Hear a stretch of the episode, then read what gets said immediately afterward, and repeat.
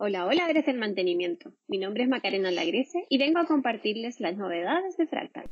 Gracias a ustedes, nuestra solución se encuentra en el top 10 de los software CMMS mejores evaluados en G2, siendo además el único software latinoamericano en esta categoría. Muchísimas gracias a todos por sus comentarios y reseñas. Además, les queremos contar que se viene una nueva versión de Fractal University. Inscríbete desde el 8 al 12 de febrero, certifícate y participa por el sorteo de tres tablets. Para conocer más información sobre este concurso, no dejes de revisar nuestras redes sociales. Y por último, pero no menos importante, le queremos desear un muy feliz cumpleaños a nuestros compañeros que estuvieron durante este mes de enero celebrándolo. Ellos son Katie González, Cristian Davilo, Carlos Rodríguez, Gabriela Valenzuela y Raúl Castrillón. Muchas felicidades, chicos. Eso ha sido todo por hoy. Nos vemos en otra oportunidad. Chao, chao. La vida moderna solo es posible por complejos sistemas que cubren las necesidades que todos tenemos. Y esos sistemas funcionan porque hay miles de personas trabajando día a día para que los activos estén operando a su máximo potencial. Ellos son los héroes de mantenimiento.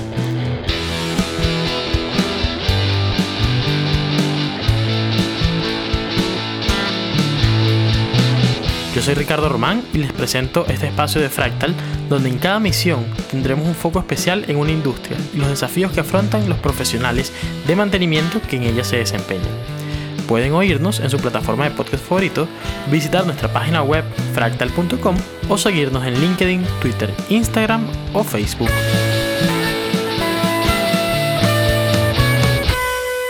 Bueno, bienvenidos a un nuevo episodio de Héroes de Mantenimiento. Yo soy Ricardo Román y hoy tenemos la casa llena. Nos acompaña el oráculo de Fractal, eh, la gente que está viendo hacia el futuro y son nuestros compañeros de Predicto. Tengo conmigo a Juan Villegas, que ya estuvo anteriormente en el podcast, a Catalina eh, Villalobos, que es nuestra desarrolladora también en Predicto, y al profesor, así suena mejor, más cool el, podcast, eh, Rafael Ruiz, que también nos está acompañando en este proyecto y hoy en el podcast. Así que bienvenidos. No sé si alguno nos puede contar un poquito más qué es lo que están haciendo en, Predicto. Bueno, muy bien. En Predicto estamos haciendo en este momento un montón de cosas y estamos, eh, tenemos un montón de planes para este 2021. Eh, principalmente eh, la labor que tenemos en Predicto es darle valor a los datos. ahora estamos en una era en la cual el IoT está haciendo una revolución pero muchas no se han dado cuenta del gran problema que viene y es que esa gran cantidad de información eh, por sí misma no tiene ningún valor eh, y solamente un buen análisis de la información, eh, de esos grandes volúmenes de información son los que finalmente pueden dar soluciones y valor a los datos. nuestro primer propósito es darle valor a esa, a esa información y en eso estamos volcados a tratar de descubrir cuáles son eh, algunos patrones que se pueden encontrar dentro de los datos y que pueden impactar lo que es la gestión del mantenimiento. Bueno, sí, yo creo que el, el foco principal es lograr ese justamente mantenimiento predictivo, ¿no? Yo, desde que soy pequeñito, eh, bueno, no, no, sé si saben de, de, mi historia, pero en mi casa, tanto mi abuelo como mi papá trabajaban en mantenimiento y tengo muchos, muchos, muchos años, 30 años probablemente, escuchando acerca del mantenimiento predictivo. Y, bueno, yo creo que, lo que hemos descubierto es que lo que se llamaba predictivo pues no era tan así, ¿no? No sé si, Rafa, nos puedes comentar qué, experiencia tienes tú que has visto en la industria eh, como, como estas técnicas que usan de predictivo que, no son tanto, ¿no? Bueno, a mí, a mí me pasaba algo parecido. Cuando yo estaba pequeño, mi, mi, familia era muy hacia, hacia lo mecánico automotriz, ¿no? Era muy entusiasta de lo que era el automovilismo y bueno, también era muy eh, común que uno reparara el auto en la misma casa, ¿no? Le cambiara los frenos, le cambiara las bujías. Y siempre se hablaba de otra cosa, que era ¿no? el mantenimiento justamente eh, ya sea correctivo porque algo se había dañado o simplemente un preventivo, ¿no? Era como la, la otra cara, es tratar de cambiarle, eh, hacerle los mantenimientos cada cierto periodo de kilometraje o de, o de tiempo para evitar eh, que, se, que, se, que un daño como tal, ¿no? Y una falla. Entonces, también a mí me generaba mucha, mucha inquietud cuando, cuando yo empecé a escuchar eh, hace unos años ya estando en la universidad, eh, que era esto de la predicción, ¿no? Y entonces uno se daba cuenta que habían varias formas distintas de atacar lo que era el mantenimiento, ¿no? Había, había una, lo tradicional que era el mantenimiento correctivo, yo dejo que se rompe y cuando se rompe veo que, que cómo lo arreglo, ¿no? Que también eso iba muy de la mano con la generación de, de nuevas tecnologías, de, de, de, no saber realmente cuáles son los límites y, y las fallas te van marcando, eh, digamos, hasta dónde los diseños son capaces de llegar y hasta dónde los cálculos que uno hace son adecuados. Entonces, el hecho de tener fallas en equipos hasta cierto punto es natural cuando uno tiene eh, tecnologías emergentes, porque de hecho uno quisiera hacer que los equipos fallaran, obviamente antes de sacarlos al mercado, pero es justamente para validar lo que uno hace a nivel de diseño, ¿no? Entonces, en una temprana, en una temprana etapa, digamos, de la historia del mantenimiento, eh, el mantenimiento surge como justamente eso, ¿no? Yo espero que se rompa y hago un mantenimiento casi correctivo. Claro, que, que es lo más, además es lo más obvio, ¿no? O sea, tú, Claro. tú no vas a reparar, o sea, como que la intuición te dice que no vas a intervenir algo que no está dañado. Correcto, correcto.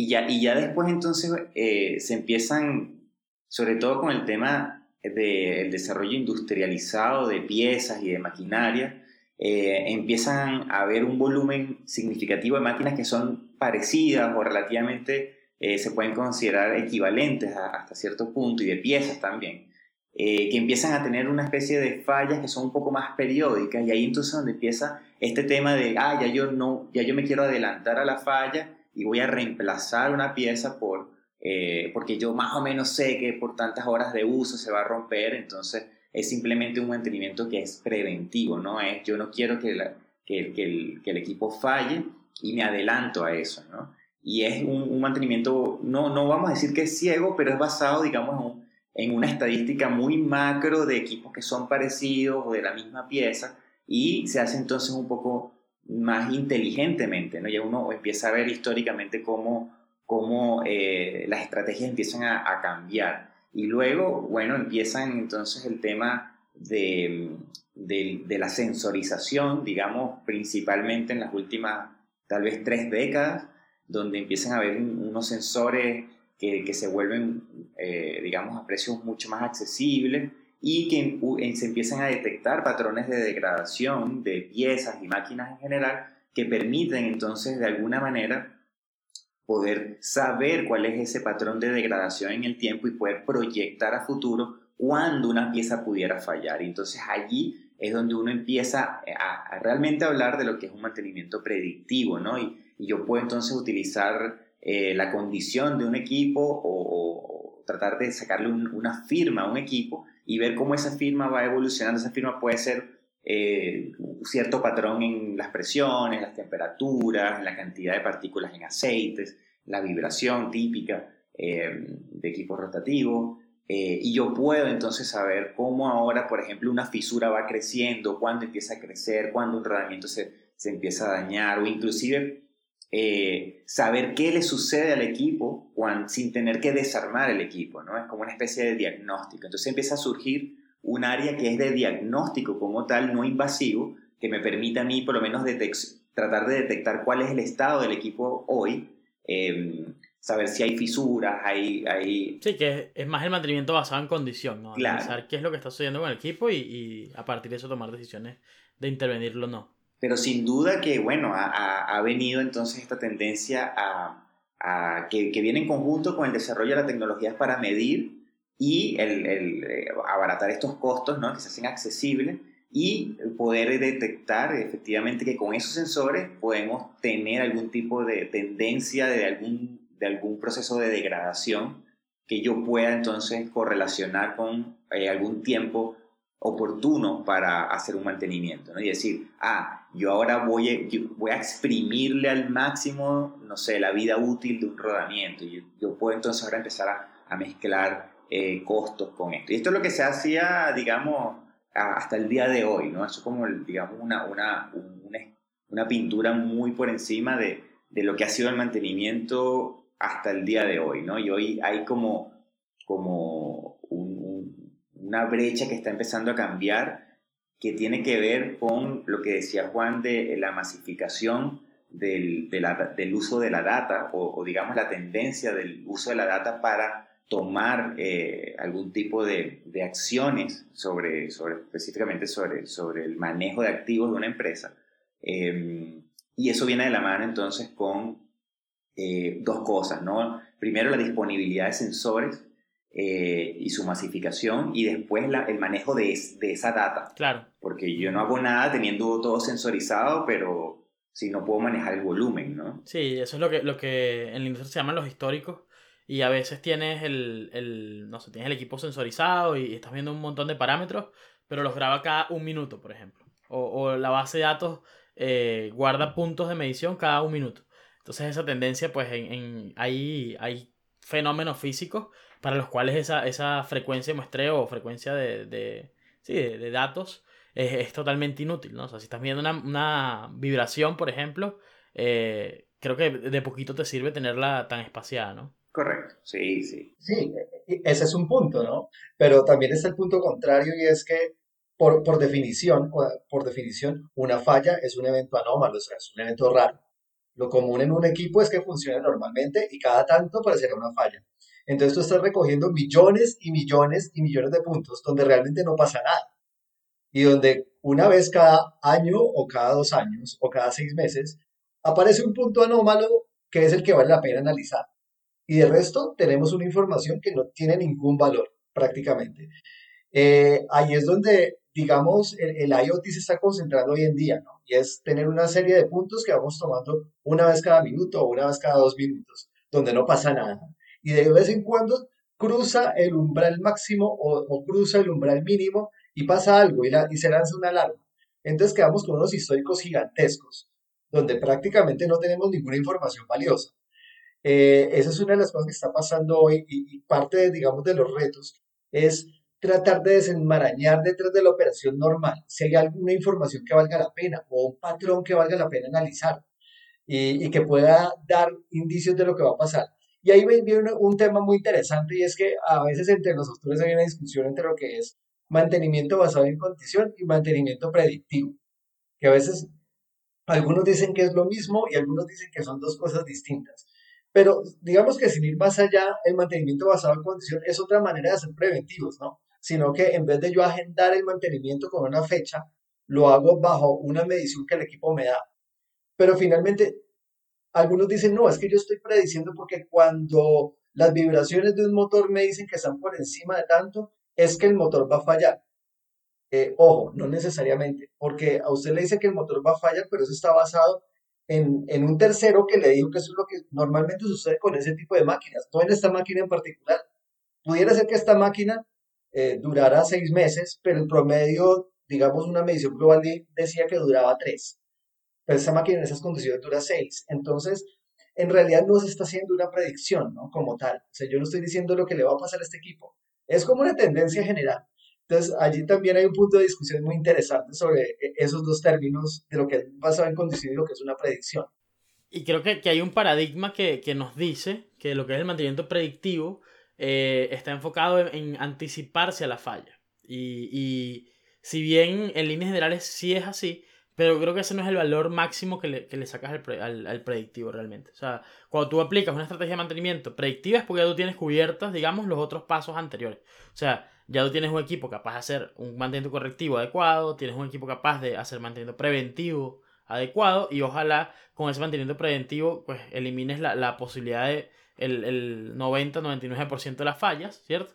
Eh, tienes también, eh, obviamente, porque tienes las mediciones, tienes todos los que son umbrales, etcétera, etcétera, tienes también una estrategia de mantenimiento basado en condición y lo que va a hacer el mantenimiento predictivo es mejorar, optimizar eso, eso eh, esas estrategias anteriores. Es decir, tú no puedes dejar que el predictivo se encargue solamente de, del mantenimiento total de la planta. Eso no, no probablemente no funcione y, y, y, nunca lo haga. Lo que sí puedes hacer es decir, bueno, eh, basado en ciertos parámetros, basados en ciertas condiciones históricas, basados en, una cantidad de datos que no solamente son operativos, sino que pueden venir también de fuentes de mantenimiento, como son las fallas reportadas, de las eh, actividades eh, anteriores, órdenes de trabajo, etc. Incluso mezclándolo con valores de comerciales.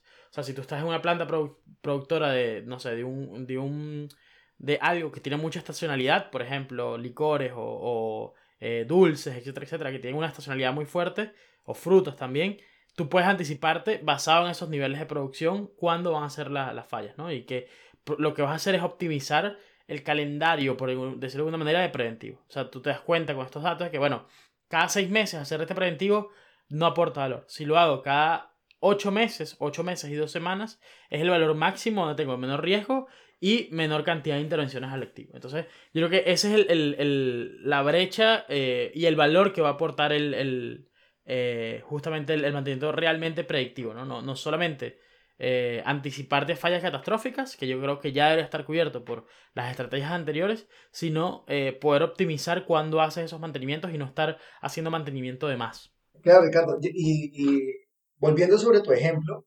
incluso cuando uno habla de, de, un, mantenimiento eh, predictivo, hay otra parte que hay que mirar es que, cuál es el valor que aporta, ¿no? Eh, yo podría hacerle mantenimiento predictivo a, las bombillas o a las ampolletas, eh, tratando de determinar cuál es la variabilidad de la cantidad de luz que producen y de, determinar si van a fallar o no, pero qué valor aporta, ¿no? Si finalmente es más barato reemplazarla por una nueva. entonces, el otro punto es también cuánto valor agrega y, finalmente siempre se pinta que las estrategias de mantenimiento son como una escala en la cual vamos avanzando. Entonces ahora hacemos correctivo, pero pasamos a preventivo, pero ahora pasamos a mantenimiento para pasar en condición, entonces vamos mejorando y ahora llegamos a predictivo y estamos en el non plus ultra, eh, en, el alfa y omega del mantenimiento. Y resulta que lo que hay que hacer es eh, eh, seleccionar cuáles son las estrategias apropiadas y usarlas todas. es como una caja de herramientas, ¿no? Claro. Sí, y, eso, eso es lo que más o menos quería comentar, que, que es súper importante a lo mejor eh, traerlo acá, y es que muchas personas creen que hay que sensorizar todo, ¿no? Y, justamente eso es, es, el, el, digamos, el, el, núcleo de este asunto, ¿no? De, de que tradicionalmente a ti no hay muchas máquinas que no te interesan sensorizar y ni siquiera hacerle predictivo porque sencillamente a lo mejor no aportan dentro de la cadena fundamental del proceso productivo, ¿no? Y el hecho de que ese equipo a lo mejor falle o se detenga, pues no representa, no representa pues mayor, en mayor medida un impacto importante dentro del, de lo que es la gestión o, la producción de, de, una empresa, ¿no? Y entonces allí eh, lo importante es tener claro de que toda acción de mantenimiento tiene que estar basada en una razón, ¿no? Y en una razón de peso que, me diga a mí, yo estoy haciendo este tipo de mantenimiento por estas razones, ya sean por seguridad, por confiabilidad, por inocuidad o, seguridad o, monetización al final, ¿no? Entonces, es, importante em, tener claro de que el mantenimiento predictivo no es para todos los equipos y por eso se hace una jerarquización de criticidad de equipos y hay este, un árbol de decisiones basándose en, en la naturaleza que la empresa defina puertas internas de cómo consideran ellos un equipo que sea crítico o no, ¿no? Y eso es una firma de cada, de cada proceso eh, muy puertas adentro, ¿no? Que, que, se, toma esa decisión. Claro. Pero ahora lo, lo, interesante es ese panorama de que se empieza a abrir, porque en el momento en que, en que tener sensores sea prácticamente regalado, y en el momento de que el manejo de la data también lo sea, ahí a lo mejor la pregunta que va a venir al futuro es, ¿será que todos los equipos dentro de mi empresa van a estar realmente sensorizados?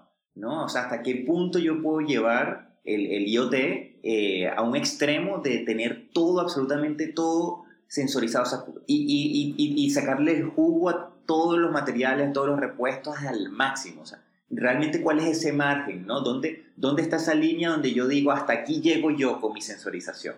¿No? Y eso, eso es lo que nosotros vamos a ver en el futuro. Eh, y hacia allá es donde se está moviendo, ¿no? Sí, yo creo que, a ver, eh, como está planteado hoy día, toda esa sensorización depende justamente de un análisis humano, ¿no? En este momento. Eh, y, y, creo que esa es la frontera en este momento. O sea, más allá de los costos, pues eh, está bien, tengo todos estos datos, pero ¿qué, ¿qué, pasa con esos datos al final del día? ¿Qué, qué hago, no? Y por ahí quería también preguntarle a, a Cata. Cata, bueno, yo sé que tu, tu, formación es un poquito más, bueno, es un poquito no, es de ingeniero civil en construcción. Eh, y te ha tocado aprender bastante eh, acá en Predicto, ¿no? Un poquito cuéntanos cómo ha sido ese, ese viaje hacia convertirte de un ingeniero eh, de algo bastante tangible, bueno, en, en ese especialista ahora en datos y, y, en todo esto que es manejo de, de Big Data, etcétera, que, que has desarrollado para el proyecto. Bueno, a mí durante mi formación de ingeniería civil siempre me gustó mucho la computación y la probabilidad aparte del análisis estructural y todo eso. Entonces ahora en Predicto me encanta porque yo puedo usar elementos de todas esas cosas para generar un, un buen producto. Y yo creo que eso también se acerca un poco a lo que estábamos hablando, que es muy importante tener como entendimiento de varias áreas para poder tener un buen mantenimiento predictivo, porque yo puedo saber, por ejemplo, cómo monitorear mis equipos, puedo tener programas que me eh, recopilen esos datos, que me los procesen y todo, pero si yo no tengo idea de qué datos estoy tratando de recopilar, no puedo hacer un buen mantenimiento predictivo. Y lo mismo por otro lado, si yo tengo un gran entendimiento de mis activos y todo, pero no tengo el conocimiento matemático o el conocimiento computacional, tampoco puedo hacer un mantenimiento predictivo. Entonces, yo siento que mi información, no sé, ¿por qué como que justo encajó para esto? Porque tengo un conocimiento de todas las áreas un poco y puedo complementarlo para, para llevarlo al análisis de datos enfocado en el mantenimiento predictivo. Sí, y traía, traía el ejemplo tuyo, Cata, perdón que use tu ejemplo personal, pero este creo que es una transformación que todas las personas que trabajan en gestión de activos deben pasar, ¿no? Este, pasar un poquito de ese conocimiento extensivo o, digamos, eh, perdón, exhaustivo dentro de una familia de activos muy, muy particular a ser esas personas que manejan datos, ¿ok? Eh, yo creo que hay un, hay un mantra, bueno, hay varios mantras en este sentido, pero uno de los más importantes es que los datos son el nuevo petróleo, ¿no? Digamos, porque todo el valor que tú puedes extraer de ahí, pero eh, también también está el, otro mantra de que, bueno, todo lo que, toda decisión que no esté basada en datos es simplemente una corazonada. Entonces creo que, vamos a ver esas transformaciones muy, muy fuertes en los próximos años.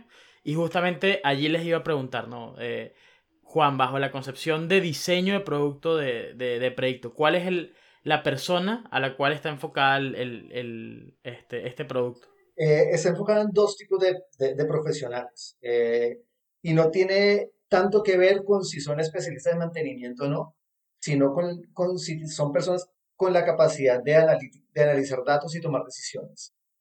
Eh, una de las cosas que queremos es transformar el lenguaje. El, el, uno siempre siente dentro de mantenimiento que mantenimiento es un lenguaje extraño, es una unidad eh, aparte del resto de, la, del resto de la compañía, que tiene unos lenguajes particulares, que tiene una forma de ver eh, eh, de ver la, la, operación de la planta de una forma muy distinta. Y algo que queremos hacer es un poco traducir esos lenguajes para que eh, la persona de mantenimiento empiece a dialogar con, con una persona como un gerente que es encargado de, de, analizar los riesgos desde múltiples puntos de vista, riesgos legales, riesgos de operación, etcétera, con un financiero que es el encargado de tomar decisiones financieras y puedan comenzar a, encontrar lenguaje común. Ese lenguaje común es el lenguaje del riesgo. Entonces, cuando nosotros hablamos de transformar eh, eh, el mantenimiento y hablar de probabilidades, no queremos llevarlo a un nivel de convertirlo en, eh, en una persona que se, que se vuelve, que se olvida, digamos, del mantenimiento para empezar a hablar de datos, sino una persona que es capaz de transformar el conocimiento de los activos en riesgos, y el lenguaje de los riesgos se habla de forma transversal en toda la organización.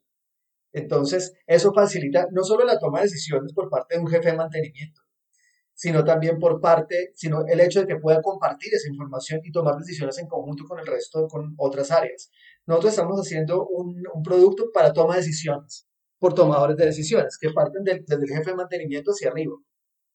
Es básicamente donde queremos posicionar eh, a los usuarios. Creo que ahí, ahí, bueno, en la física se está buscando esa gran teoría unificadora del todo. Este, y yo creo que en el mundo de los negocios, empresas, eh, de cualquier naturaleza, hay una teoría unificadora del todo que es el riesgo, ¿no? Que, que yo creo que todo el mundo puede entenderlo, eh, lo que un riesgo puede significar, tanto del área de seguridad, tanto del área eh, de mantenimiento, de producción, incluso vinculando temas legales, de ventas. Yo creo que es algo bien, bien potente y creo que es el, el, lenguaje común que se va a desarrollar eh, cada vez más entre, entre las personas. Así que yo creo que el futuro va a estar eh, bien, bien influenciado por esta forma de pensar, por la forma de pensar en, riesgos, más que, más que en operaciones, en actividades, etcétera, sino en que todas las decisiones van a tener esos datos por detrás y que esos datos te van a hablar de, los riesgos que vas a tener. un poquito, bueno, no sé, Rafa, si nos comentas, ¿qué ves tú también a futuro? ¿no? ¿Cuál, cuál crees tú que va a ser el, el no sé, nos metemos en una cápsula del tiempo o en, una máquina de, de, criogénesis y en 50 años nos despertamos. ¿Cómo va a ser ese ambiente de trabajo para esas personas responsables de mantenimiento en el futuro?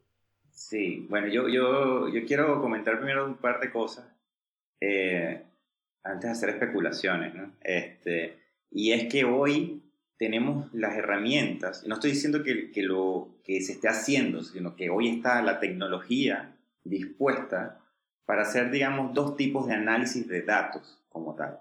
Un análisis de datos que no tiene que ver con IoT y un análisis de datos que tiene que ver con IoT. O sea, cuando yo sensorizo algo, yo puedo manipular la data, manejarla, tratar de interpretarla para buscar patrones probablemente de degradación, que es lo que me interesa en mantenimiento, inclusive de producción, ¿verdad? Para saber a lo mejor cuándo me conviene operar, cuándo no. Em, pero yo también puedo, yo también puedo em, a través de, por ejemplo, eh, de lo que hace Fractal, yo también puedo utilizar datos de, eh, de la gestión que tiene eh, dentro de una planta. Yo puedo saber entonces, puedo empezar a tener una vista muy holística de lo que hace una planta, cuánto dinero gasta por, por, por repuestos, por, por recambio, por mantenimientos no planificados, mantenimientos planificados.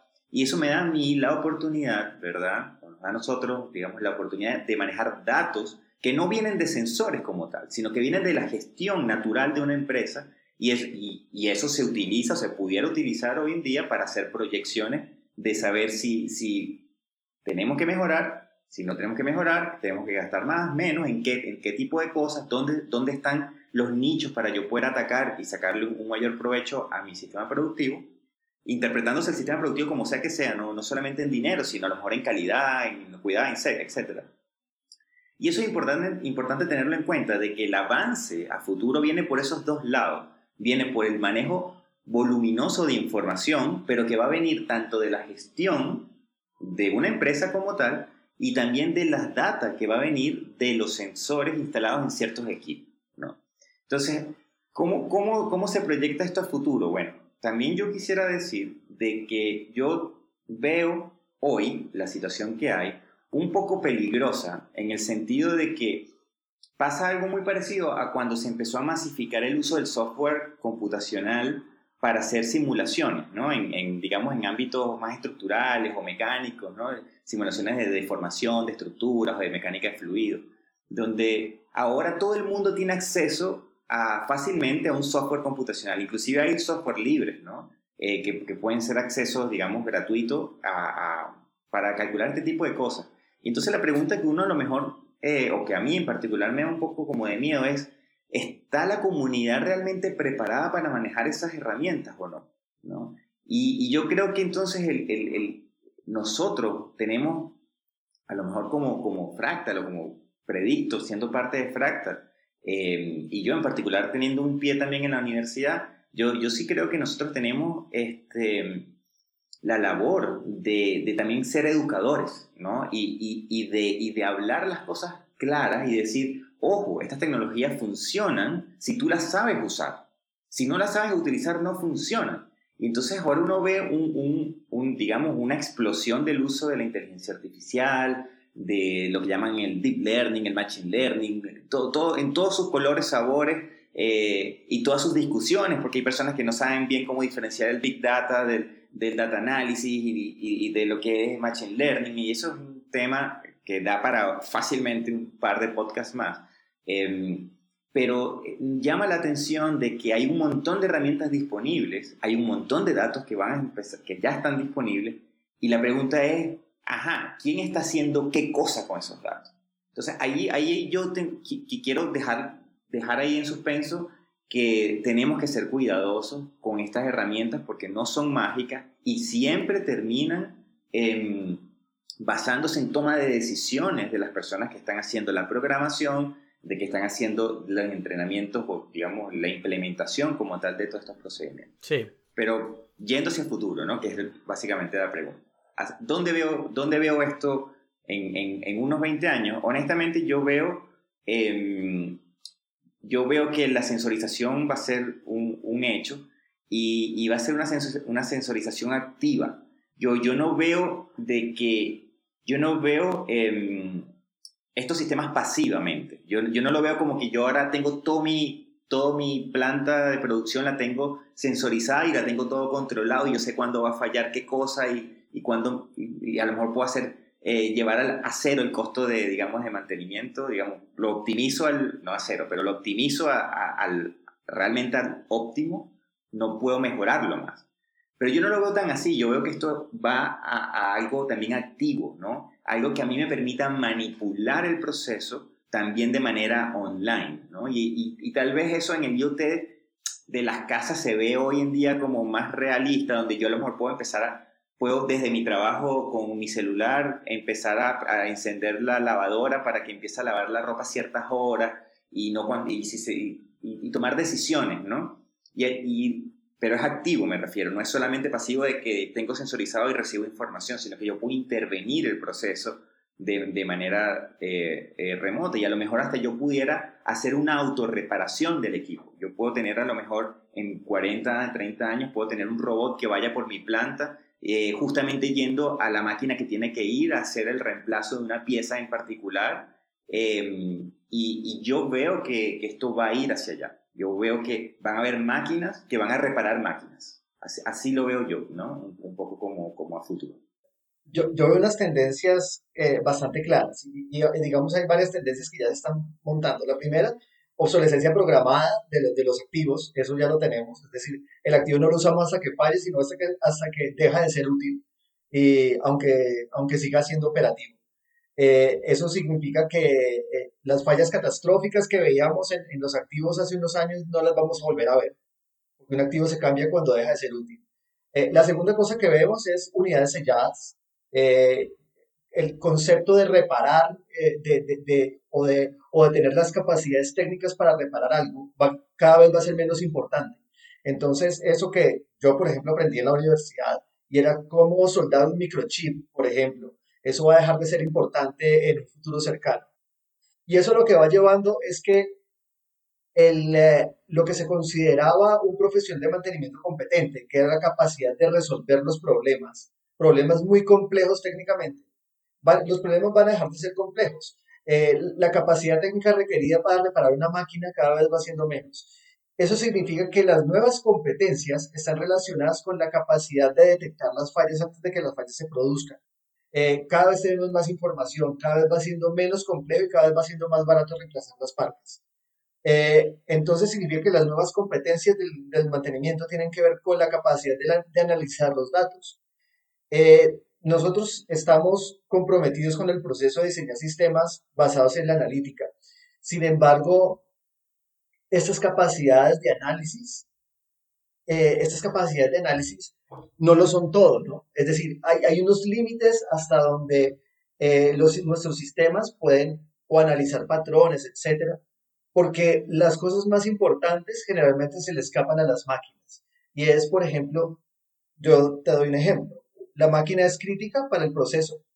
Es importante, eh, es, tengo una máquina que trabaja por un cliente específico. Ese cliente es crítico, puede dejar que la máquina pare o no. Esas son decisiones que tienen que tomar los seres humanos. Y es allí donde se requieren unas nuevas competencias basadas en la visión del riesgo. Y no solo del riesgo técnico, sino también, por ejemplo, riesgos comerciales y legales, que es lo que tú hablabas ahora. Entonces, es allí donde yo creo que, que el futuro llega requiriendo, en conclusión, menos, eh, menos competencias, digamos así, técnicas duras y más competencias de datos, de analítica de datos y de toma de riesgos.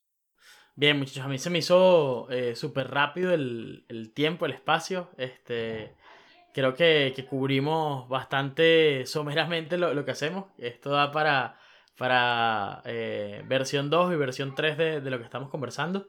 Eh, le dejo al equipo de producción de, de Héroes de Mantenimiento esa tarea para, para volver a, encontrarnos, porque creo que es muy valioso, ¿no? Y, justamente eh, creo que es un trabajo de cada uno, eh, el trabajo de cada quien, independientemente de lo que haga, es ser mejor todos los días, mejor que él mismo todos los días. Y, creo que ese, ese afán de mejorar, pues, pasa justamente por introducirse o, conocer mejor las tecnologías que vienen y conocer mejor las, las, herramientas que tenemos disponibles para hacer mejor el trabajo de mantenimiento. Y creo que eh, todo lo que venga a apoyar esa gestión y, apoyar a esos héroes de mantenimiento, como, como nos llamamos nosotros en podcast, pero eh, en honor a, esas personas que están en el terreno día a día, haciendo que la energía llegue a nuestras casas, que la comida llegue a nuestras mesas, etcétera, etcétera, pues merecen conocer y explotar lo que son estas actividades de, de o estas tecnologías que vienen. Así que les agradezco muchísimo a los tres y bueno, eh, quedamos pendientes para una próxima oportunidad. Bueno, gracias a todos. Muchísimas gracias. Continuará. Así termina nuestra misión de hoy. No dejen de seguirnos en nuestras redes sociales y visitar nuestra página web. Este es un espacio de Fractal dedicado a todos los áreas de mantenimiento, producido por Federico Santelmo, con Macarena Lagrese como asistente de producción y quien les habla, Ricardo Román. También nos ayudarías mucho si dejas un review de nuestra aplicación en Capterra, Compara Software o G2. En nombre de todo el equipo de Fractal, un millón de gracias.